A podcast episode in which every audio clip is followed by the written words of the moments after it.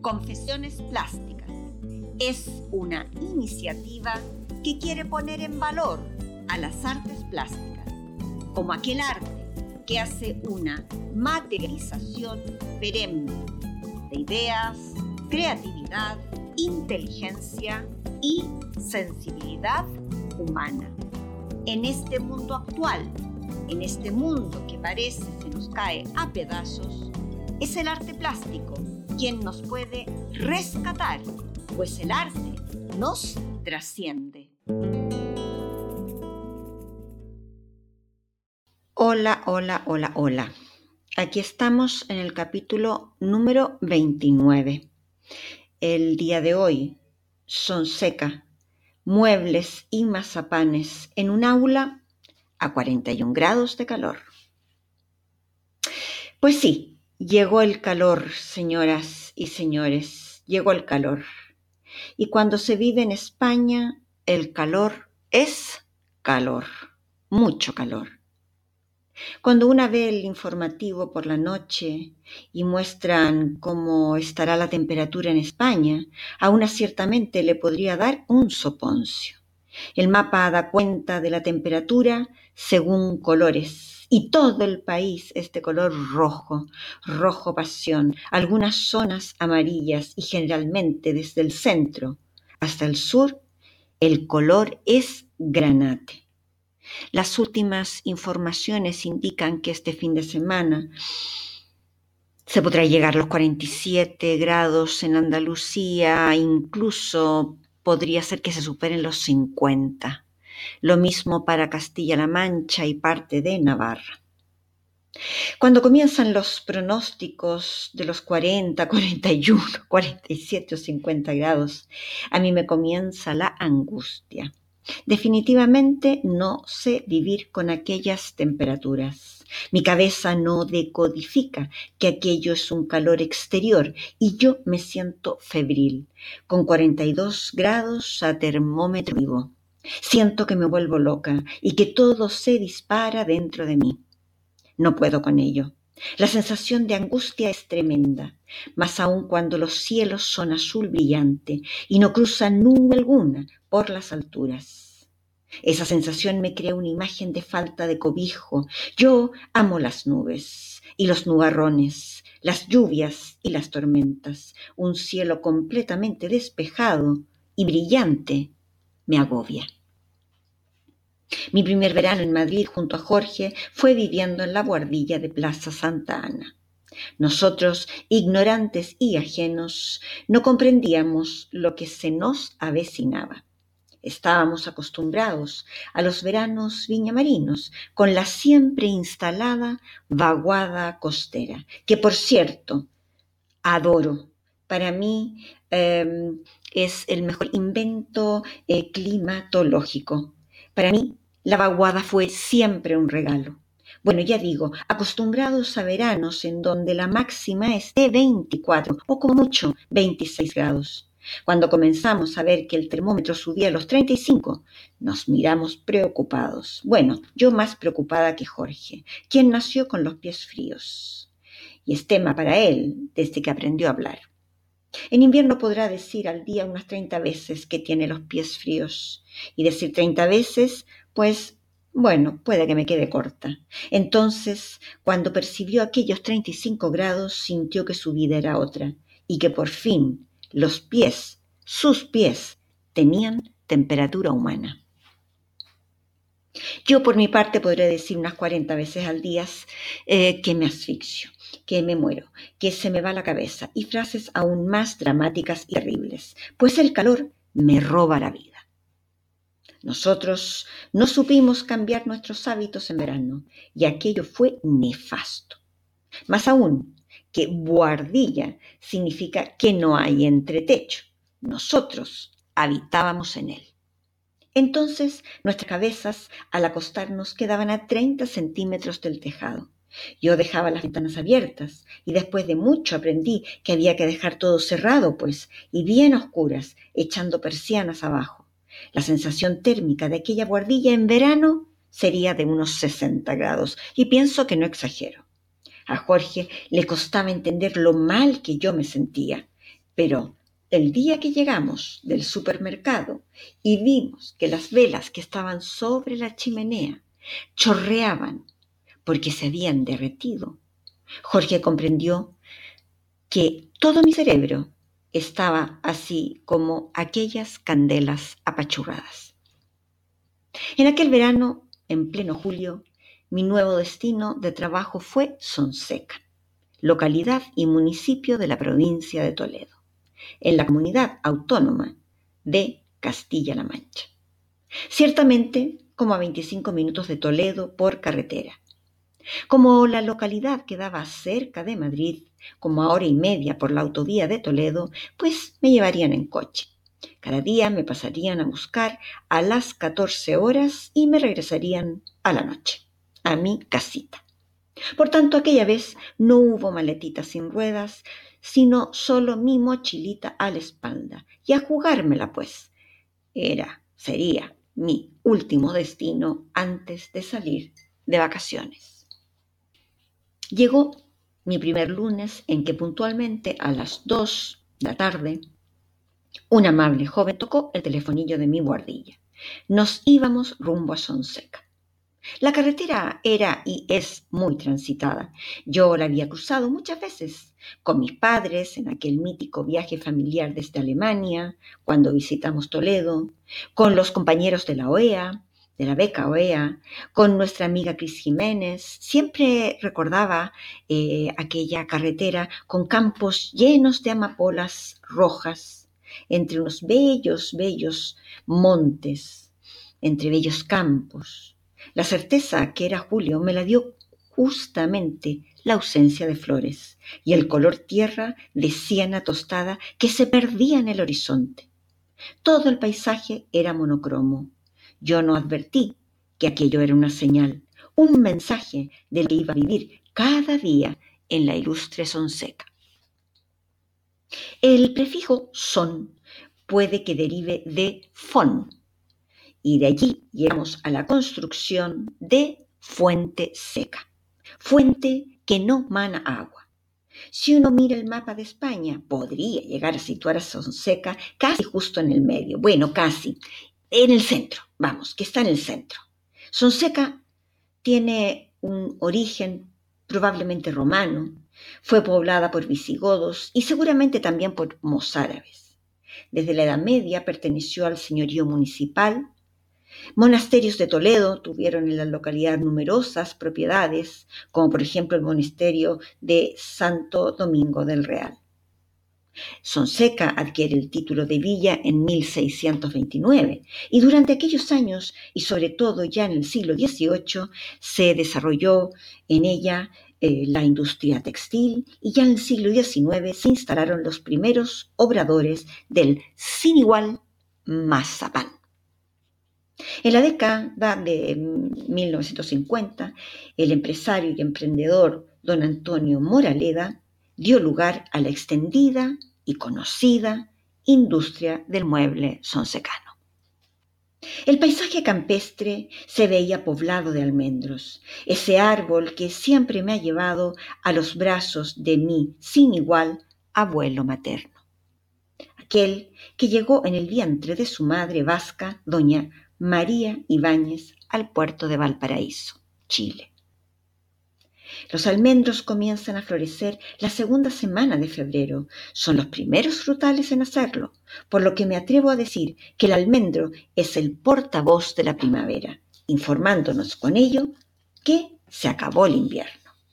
Eso sí su fruto se recoge no hasta nueve meses después de su floración, o sea, es un fruto de maduración larga, casi como la gestación humana.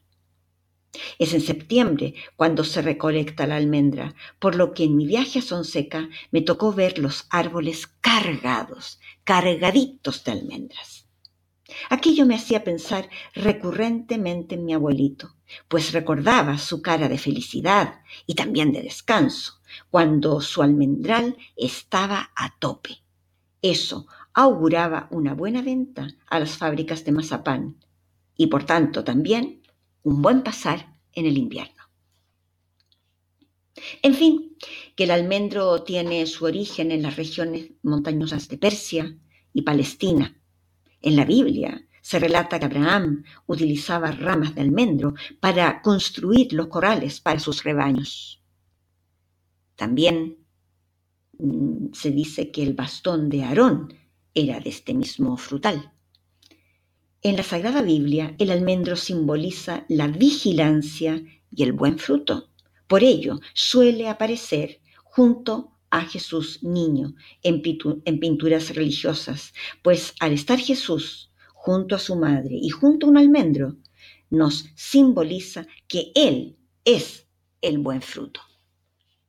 Los griegos fueron quienes expandieron este frutal por todo el Mediterráneo. A través de las rutas comerciales se extendió, más se cree que a España llegó introducido por los fenicios. Íbamos más o menos fresquitos en el coche que había dispuesto Arte España, yo observando los almendrales, a gusto, muy a gusto, conversábamos a menos, y de pronto, ¡zas!, que llegamos. Llegamos a Sonseca. Una vez aparcado el coche, descendí yo muy animada, dispuesta, resuelta. Pero aquello me duró un suspiro, pues me recibieron 36 grados estancados y calientes. Lo primero fue entrar deprisa y corriendo al bar, respirar profundo frente al ventilador, con cara de yo ya me morí. Todos los parroquianos estaban en su sobremesa, pues serían cerca de las tres de la tarde. Sin lugar a dudas, todos dijeron al unísono, esta es la profesora. No tuve cómo disimular que ella estaba como las candelas apachurradas de mi guardilla. Lo siguiente fue beber una tónica con doble de hielo, limón y hierba buena, por favor. Aquella bebida fría hizo que me volviera la cordura y recién pudiese contestar, sí, yo soy la profesora participantes del curso estaban en su mayoría en la buena plática de la sobremesa. Hombres artesanos del mueble, artesanos del mazapán, hombres y mujeres en realidad. Esto último, me, esto que fueran tanta gente artesanos del mazapán, me inquietaba, pues se alejaba del diseño de la artesanía de objetos. ¿Qué podría yo hacer allí? En fin, el ambiente del bar era a toda marcha Parecía que el calor y el sonido de aquellos ventiladores animaban a hablar sin parar. Una vez que la tónica había recorrido todo mi cerebro, nos fuimos al aula, la cual estaba en un colegio de Sonseca. Los participantes venían animados tras sus copichuelas de bajativo del bar y aún se reían de mi cara al enfrentar los 36 grados. Comenzamos la clase pues sin tropiezos y a la sombra. Pero cuando fue avanzando la tarde, el, sol comenzó a dar de pleno en las ventanas y la sala comenzó a convertirse en un auténtico horno. Tuvimos que hacer un receso y volver al bar a por más tónica con hielo, limón y hierba buena, por favor. Los alumnos ni se inmutaban. Mm, casi, casi, casi que no se inmutaban, pero a mí se me aceleraba la, y se me atontonaba el cerebro de manera seria. En el bar comenzaron los relatos, los relatos de las historias del calor en Sonseca, cuyas temperaturas en verano no bajan de 25 grados ni en la noche, lo que hacía que todos los sonsecanos eh, sacaran las camas a los patios en julio y no las entraran al interior de las viviendas hasta septiembre. Según me contaban, allí dormían sus más de 70 noches al aire libre al lado de las higueras de los patios. Las clases terminaban tarde, cerca de las 10 de la noche, y claramente a esa hora no corría brisa alguna, ya que el primer día comprobé que yo pasaría entre tónicas frías y carreritas al baño haciendo lo mejor que podía mis clases. Cada día debería de llegar antes de la hora de clases para visitar los talleres y hacer las asesorías. Ciertamente, para mi intolerancia al calor, un esfuerzo brutal. Las clases me iban a suponer ciertamente un gran desafío Bueno, regresamos por aquella carretera viendo la cálida noche desde el interior del coche. Nada se movía. No había vientecillo ni ventolina, nada. A las 23.30 horas estaba yo subiendo a mi guardilla, con el cerebro blando y las piernas hinchadas. Entonces supe que aquella semana sería a brasa viva. Y el día martes comencé mis viajes a Sonseca sabiendo ardería de calor y que debería mantener la compostura para poder hacer buenas asesorías. Llegamos pues directo al bar. Nada más el coche, Paco, el mesero, a disponer una tónica con hielo, limón y hierba buena, por favor, en un vaso frío. Me recibieron con el dedo direccionado hacia la entrada, todos muertos de risa por mi relación con aquel calor de horno. Yo no podía ni respirar. Una vez recuperada, nos fuimos al taller de muebles. La historia del mueble de Sonseca se remonta a principios del siglo XX, con don Manuel Moraleda, como dije anteriormente. Este sonsecano fue lo que hoy se denominaría un emprendedor, un visionario, un innovador. Manuel fue un atrevido trabajador y artista que provocó el cambio en la industria artesanal del mueble de Sonseca, ni más ni menos. Comenzó reparando y reproduciendo muebles antiguos castellanos. Este mueble se caracteriza por su esbeltez, seriedad, solidez y armonía. Nacido en Sonseca en 1904, hijo y nieto de carpinteros, su padre ya se anunciaba en el periódico El Castellano, haciendo publicidad de su taller de carpintería y ebanistería. Y esto me indica que ya el padre, de alguna manera, era un visionario, ¿no? Tenía una idea o al menos una intuición de la publicidad y el marketing, pues se anunciaba en el periódico. Es decir, Manuel había mamado, se había nutrido desde su nacimiento de la carpintería, de la ebanistería y también con aquella intuición publicitaria. Manuel, aunque estudia en Madrid, vuelve a Sonseca para trabajar en el taller de su padre, cuando aquel taller contaba con 28 obreros. De espíritu investigador y emprendedor donde los haya, Manuel monta una fábrica de bufandas. Luego se inicia en el mundo de la apicultura, la alfarería, los abonos y más incluso se dedica a la comercialización de la cola blanca. Pero será la ebanistería su actividad creadora y empresarial por excelencia. Decía el propio Manuel, abro comillas, cada uno es como es y ocupa el sitio que se labra, cierra comillas. En 1940, Manuel se gana el respeto de los sonsecanos, pues hace el nuevo retablo para la ermita de la Virgen de los Remedios. En aquellos años, su principal actividad será la reparación de muebles para anticuarios. Ya en 1949 realiza la carroza de la Virgen de los Remedios, dejando en ella su alta calidad como ebanista. En 1952 crea su propio taller en donde realiza muebles inspirados en sus apuntes tomados en sus visitas a casas, palacios, museos e iglesias. Y con estos muebles gana aún más prestigio.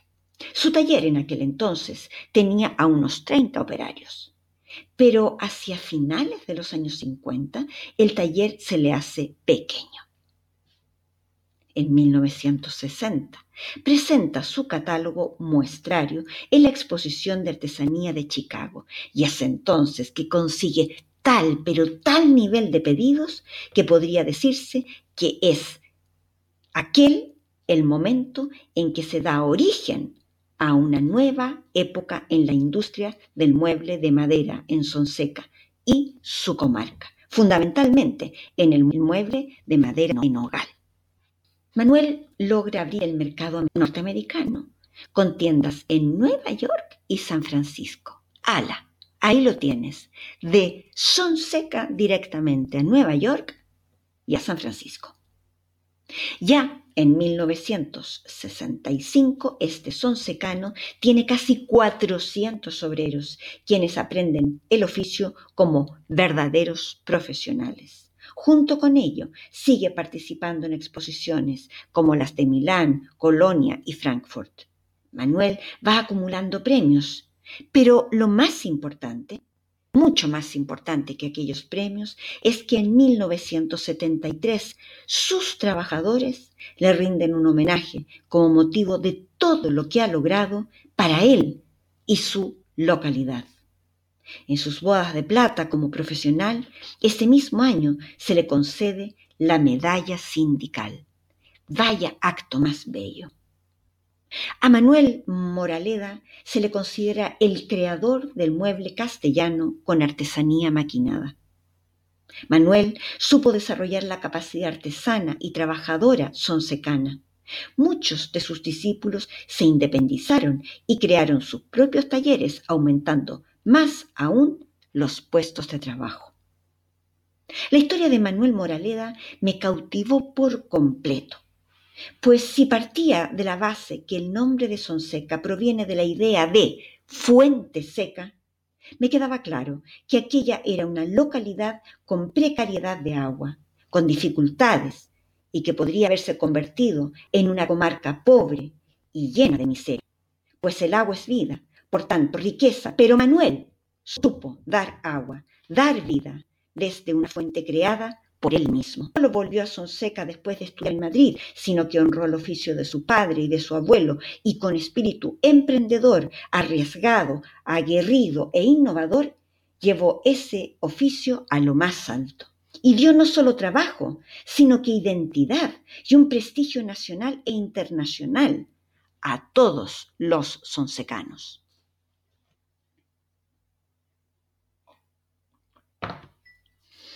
Quisiera ser un poco como Manuel, pensé entonces. Bueno, pero hoy, instalada en mi piso del centro de Madrid, puedo decir que yo no lo conseguí. Pues volví a Chile a finales de los años 90, lo intenté todo, todo, ¿eh? todo lo que yo consideraba y tenía a mi alcance. Y a mí al menos no me resultó. Eh, fue un fracaso. Mm, por lo tanto, por eso estoy aquí de regreso, quizás esta vez los astros y las estrellas me indiquen de manera más luminosa el camino. Bueno, en fin, que aquello pasó mucho tiempo después. Por aquel entonces yo visitaba un taller extraordinario de muebles castellanos. Habiendo escuchado toda la historia del ilustre señor don Manuel Moraleda, una vez más sentía que poco podría aportar. Don Manuel había dejado una herencia recia, de saber hacer, de profesionalismo, de oficio, de capacidad innovadora y emprendimiento. Me dispuse a hacer un listado de aquellas características y a proponer un ejercicio de autoevaluación. Es decir, en qué punto cada cual, cada quien, cada uno de los presentes, seguía y repetía el, el arquetipo de Manuel qué cosas había dejado en el camino y qué cosas también sentía que ya no estaban presentes. Luego de tres tónicas con doble de hielo, limón y hierbabuena, por favor, escuché el resumen de los artesanos y todos, todos estaban de acuerdo en que había que recuperar la capacidad para innovar de Manuel, esa capacidad de observación para crear muebles nuevos que respondieran a nuevas necesidades, pero sin perder el estilo, la elegancia y el buen hacer. Ah, bueno, sí, y por supuesto, sin ceder en la excelencia de la materia prima. Quedamos pues con la tarea de indagar e investigar cuáles podrían ser las nuevas necesidades de las familias y por tanto cuáles serían los nuevos mobiliarios que requerían. Sonseca siempre podía volver a dar en el clavo. Luego de la asesoría pasamos por el bar. Yo iba de café con hierba tónica, como quien danza entre dos amores. El calor era implacable y mi cerebro se deshidrataba con rapidez. Aquella tarde-noche regresé a Madrid con la sensación de que en algo podría aportar a los artesanos sonsecanos del mueble. Pero al día siguiente tenía un nuevo desafío, los artesanos del mazapán, y yo disponía solo de una semana para lograr objetivos. Y era mitad de semana, el calor no solo no cedía, sino se hacía más fuerte, más implacable. Llegamos directamente al bar. Las tónicas ya eran prácticamente a la avena. Aquel día estábamos ya a 38 grados y debía dirigirme al obrador de mazapán. Hay muchas leyendas acerca del origen del mazapán, que lo introdujeron los persas en Europa, que entró con los musulmanes en el siglo VIII, pero la versión más difundida, y que a mí más me gusta, es que fue creada por las monjas en el convento de San Clemente en Toledo. Durante una hambruna que padeció Castilla tras la batalla de Navas de Tolosa en 1212. No había trigo en la ciudad y en las despensas de las monjas solo había almendras y azúcar. Por tanto, unieron ambos ingredientes y ello fue lo que dieron a comer a los hambrientos. También se dice, dice la historia, que en el Hospital de Santiago de Toledo se recetaba a los enfermos una preparación hecha de pechuga de gallina desmenuzada, azúcar y almendra. Sería esta una variación del mazapán, una, una gallina mazapán, algo así. El origen de la palabra mazapán tiene también variadas versiones. Unos dicen que proviene de la unión de maza, con Z, vocablo que denomina al mortero donde se molían las almendras junto al azúcar, y pan, por la forma que se obtenía, o sea, un pan de almendras. Otros dicen que deriva del árabe manzapán, que identificaba al recipiente en donde se ponía esta pasta. O algunos indican que viene de otra palabra árabe, mauza ban, que significa rey sentado, haciendo alusión a las figuritas que se realizaban. Años hace ya que la producción del mazapán de mayor prestigio está en las zonas de Toledo y sus localidades de Sonseca, Ajofrín, Galvez y La Mata. El mazapán de Toledo está protegido mediante la calificación del Ministerio de Agricultura de denominación de origen. En 1927, Manuel López abrió una pequeña confitería, la cual llegó a convertirse en la gran referencia del mazapán en la ciudad. Tras su pronta muerte, será su mujer, María Rojas, quien no solo continúa con la confitería, sino que además le da mayor popularidad aún ella convirtió aquellos mazapanes en los famosísimos mazapanes y turrones de la viuda, la viuda de López. Al tiempo de la viuda, todo junto, pasó a ser una conocidísima marca comercial de máxima calidad y prestigio. Incluso posee su propio museo del mazapán, propiedad de la marca de la viuda. Hoy por hoy Sonseca produce el 70% del mazapán que se consume en España y el pueblo se llena de turistas que van a visitar el museo de tal, de tan delicioso confite, de las más ricas almendras de la zona. Mi visita al obrador de mazapán estuvo, por supuesto, acompañado de una riquísima degustación.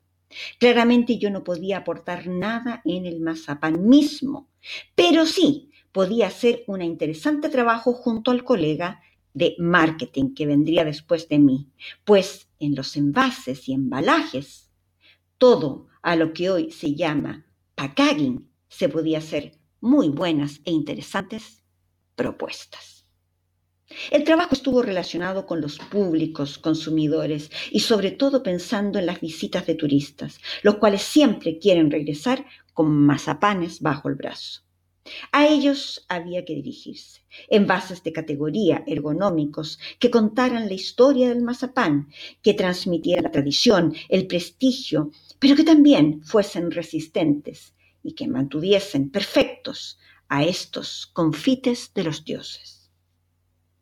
Me sentí satisfecha, sí, de poder aportar algo. Y mi mochila, cómo no, se llenó de cajitas de mazapanes de obsequio, los cuales Jorge pudo disfrutar por semanas bajo el asedio de los 40 grados en la guardilla. Aquello no le importó, los disfrutó y deleitó, celebrando que sus pies ya no eran de hielo. Mis alumnos quisieron que yo conociera Sonseca, porque ya el día jueves me pidieron llegase antes, pues me querían enseñar algo de su patrimonio. ¿Cómo decir que no? Ahí que estaba yo, derretida y dispuesta a la hora señalada en medio de la plaza, consumiendo una tónica a la avena.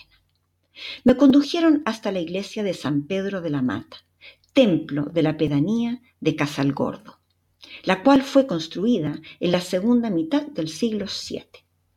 Su arquitectura es visigoda. La verdad es que son unas ruinas, pero que sobrecogen debido a su antigüedad. La construcción está realizada sobre una piedra, una gran piedra laja. Eso hace que la construcción no tenga cimientos. Y ello, a su vez, da la sensación de que toda esta construcción está levitando. Parece que todo levitara. El trabajo de la piedra es para observar con calma. En una de ellas está la inscripción Wamba me fecit. Wamba fue el rey de los visigodos, reino que reinó entre los años 672 y 681.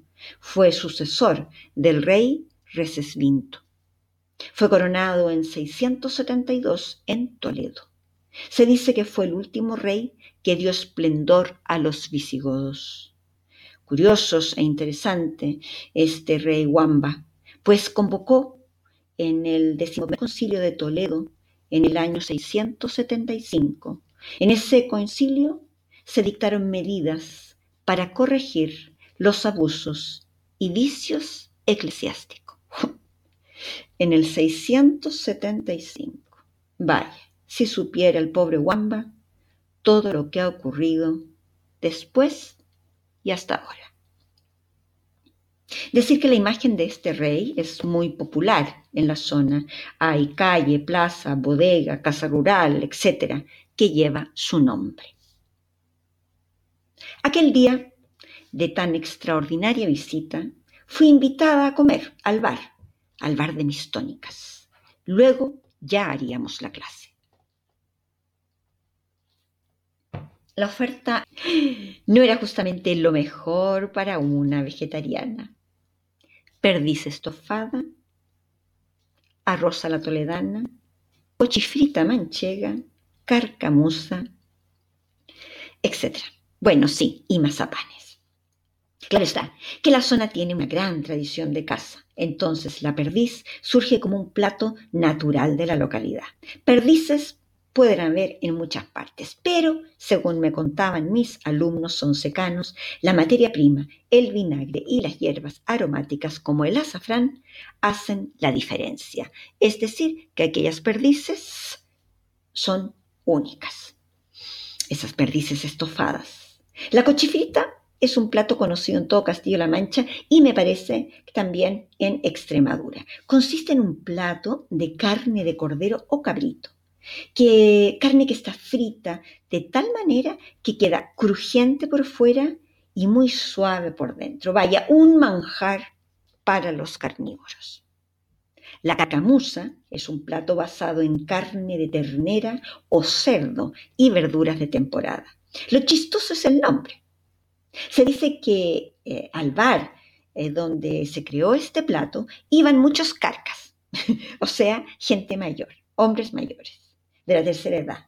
Y a la vez iban muchas musas, es decir, mujeres jóvenes. Ambos, carcas y musas, pedían mucho esta carne con verduras, por lo que derivó en un plato típico de la zona llamado, obviamente, carcamusa. Toda la gastronomía estaba alrededor de la carne. Por tanto, y siendo julio, yo me pedí un gazpacho para poder resistir.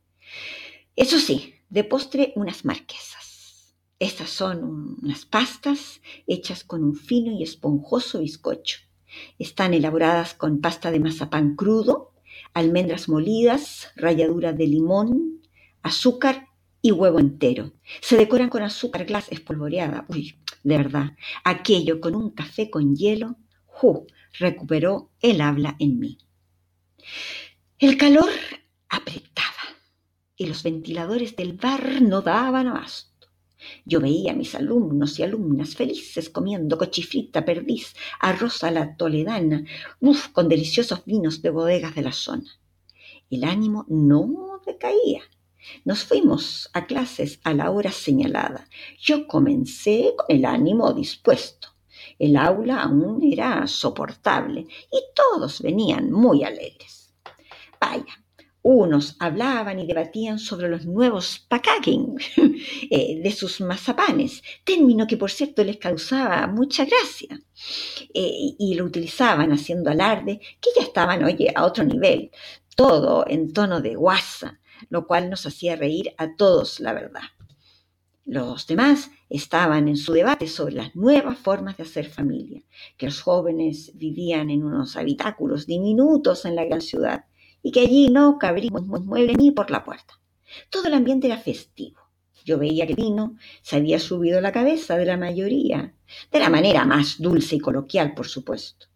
Logré enmendar la seriedad de la clase, más de pronto comenzó a ponerse el sol del lado de las ventanas del aula.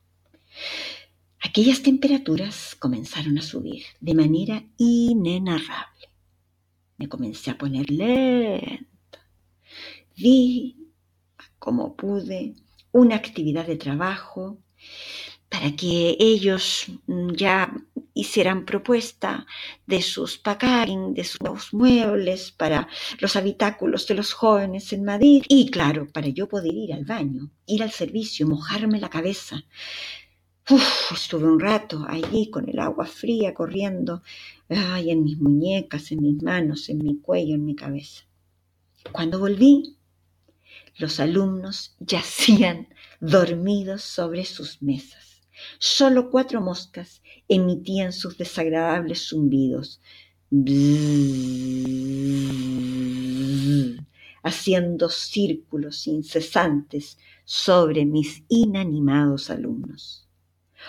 Miré el termómetro que había en la sala y este marcaba cerca de 41 grados.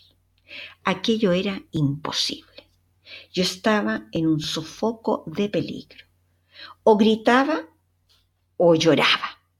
Otra opción era largarme a reír. Con mi cabeza y mi cuerpo ya casi en estado de delirio, opté por reír. Entonces comenzaron a salir de su letargo y siesta remolona uno a uno de los alumnos. Fue entonces que determinamos que lo mejor era irnos al patio, bajo una higuera. Un par de alumnos trajeron trozos de sandía, de sandía fresca, y acomodaron banquetas y sombrillas. Y así, tipo camping, y comiéndonos aquella deliciosa fruta a mordiscos, terminamos la clase. Aquella noche llegué a Madrid cargada de mazapanes y marquesas para Jorge, Jorge, y con el cerebro más blando que nunca me quedaba solo un día en Sonseca y me habían invitado a un recorrido por el pueblo. La dinámica ya era una norma no escrita. A la hora señalada, en el bar. Paco ya tenía el vaso frío, la tónica con limón y el hierbabuena.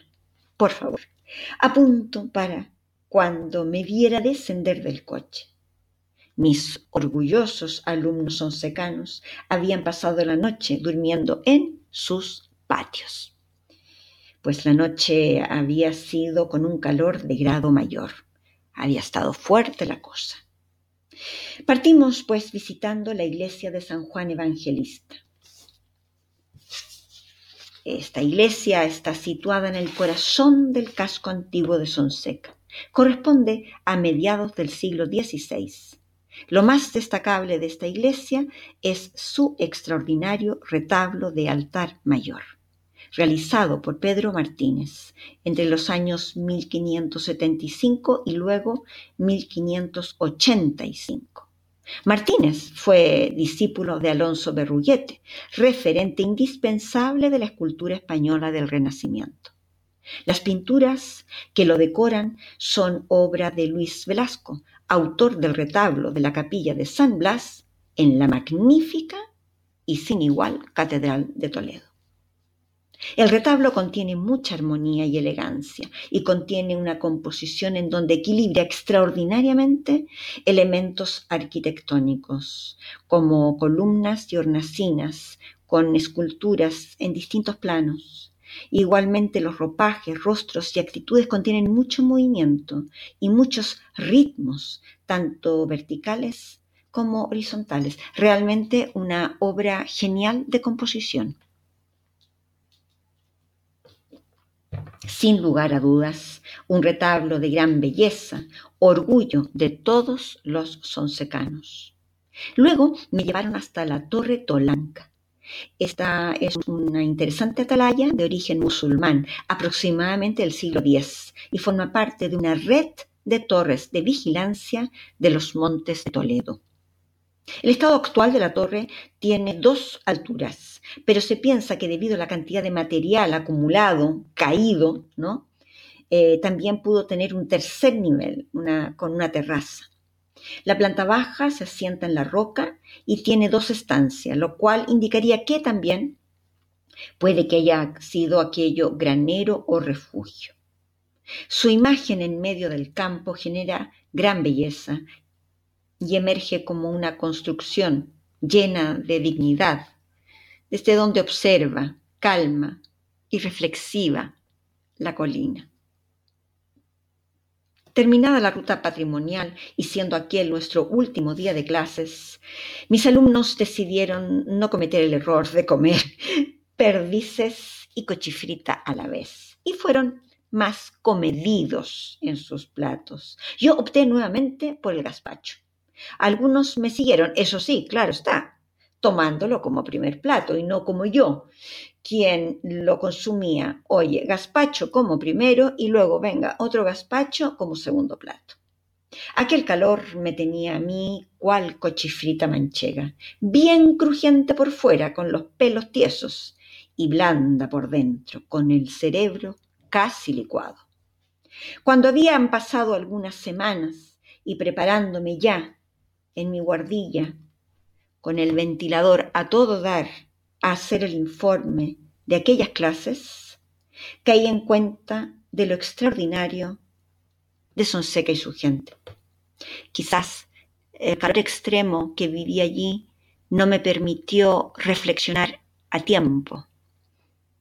Fuente seca, fuente que no mana vida, pues pareciera que aquella toponimia estaba en el ADN de todo secano y toda secana. Y por ello, al parecer, tenían una disposición extraordinaria a romper con aquel designio, aquel de la fuente seca. De allí nació el extraordinario empuje, emprendimiento e innovación del mueble castellano que volvió a poner a Sonseca en el mapa en tiendas de Nueva York y de San Francisco. Un sonsecano de tomo y lomo, como fue Manuel Moraleda, quien dio trabajo a tanta gente, es decir, fue capaz de manar agua de aquella fuente seca. Él solo, él solo, manó un agua tan rica que llegó a crear más de 400 puestos de trabajo. Lo mismo ocurrió, pues, con las monjas del convento de San Clemente, quien quienes en esa época de gran hambruna fueron tan eh, hábiles e innovadoras que crearon aquel delicioso confite capaz de dar vida y alimentar a miles de hambrientos. Y luego esto se repite nuevamente en la historia de doña María Rojas, la viuda de Manuel López, mujer desde quien desde la viudez desde esa sequía del alma que genera el perder al ser amado, no solo se repone, sino que crea una marca sin igual, pues los mazapanes y turrones de la viuda pasan a tener prestigio internacional. Aquella experiencia me ha rondado siempre. No importa el lugar de donde uno proviene para hacer una vida extraordinaria que deje legado y genere una mejor sociedad. ¿Cuántos hay que viviendo en mansiones y en las mejores fuentes, llenas de agua cristalina, son capaces de hacer nada? Como dijo Manuel Moraleda, abro comillas, cada uno es como es y ocupa el sitio que se labra. Cierre comillas. Así pues, nos toca a cada cual labrar ese lugar que queremos, que aquel sitio no llegará de regalo. Para este capítulo hemos elegido la obra Así en la tierra como en el cielo. Esta obra corresponde a una lectura vivencial de Monte Grande, aquel asfixiante pueblo del Valle de Elqui, donde naciera la poeta Gabriela Mistral. Gabriela narra las tardes de hastío, calor asfixiante de aquellos cielos límpidos, azules, sin nube, con la tierra borboteante de calor y la flor llameante de montaña. Asimismo me recibió Sonseca en un torrio julio de temperaturas de muerte, mas me mostró que aquella fuente seca podía generar lo mejor en sus gentes. La obra se establece en un díptico vertical de gran formato, un 80 por 70 cada uno, y alude al símbolo de abrir un gran ventanal hacia el campo o hacia el valle. El protagonismo está dado por el color y la mancha. Fuertes naranjas y rojo granate dominan la obra, ello junto a los verdes y azules. Dan una gran fuerza en los colores complementarios. Las manchas generan una suerte de formas caóticas en todas las direcciones y las diagonales establecen un orden en el recorrido visual, mas es un orden de mucho movimiento. Comenzamos leyendo por la parte superior izquierda y aquellos trazos blancos nos detienen por un momento, pero la mancha violeta nos lleva a bajar. Entonces nos encontramos con una zigzagueante diagonal que nos conduce en un tránsito visual que nos dirige al formato de la derecha. Allí los fuertes trazos violeta no nos permiten seguir bajando y nos regresamos por la mancha cálida y llameante. Entonces, como el ojo necesita descanso, después de tanta vibración, desciende hasta los violetas de la base del formato. Allí recorremos más calmos, pero sintiendo la fuerza de todo el calor asfixiante que está en la parte superior.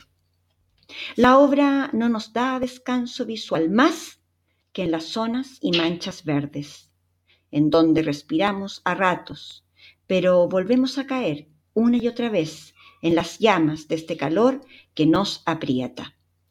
La línea de horizonte se presenta baja y a ratos nos confunde, pues el fuego está tanto en la tierra como en el cielo. Es aquella hora del día que no da tregua, donde todo es fuego, que todo es llama, que todo quema. La experiencia del Valle de Elqui está narrada por Gabriela Mistral en su poema la otra. Era la flor llameando del cactus de montaña, era aridez y fuego, nunca se refrescaba.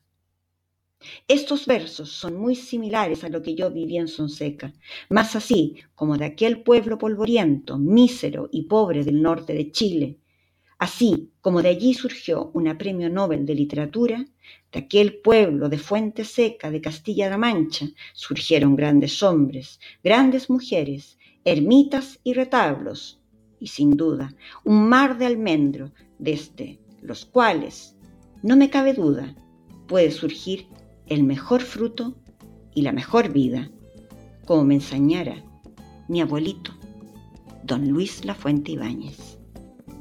En un próximo capítulo, una obra el perro de Goya y dos artistas, Antonio Saura y Francisco de Goya, o La reducción y el vacío para enriquecer la pintura.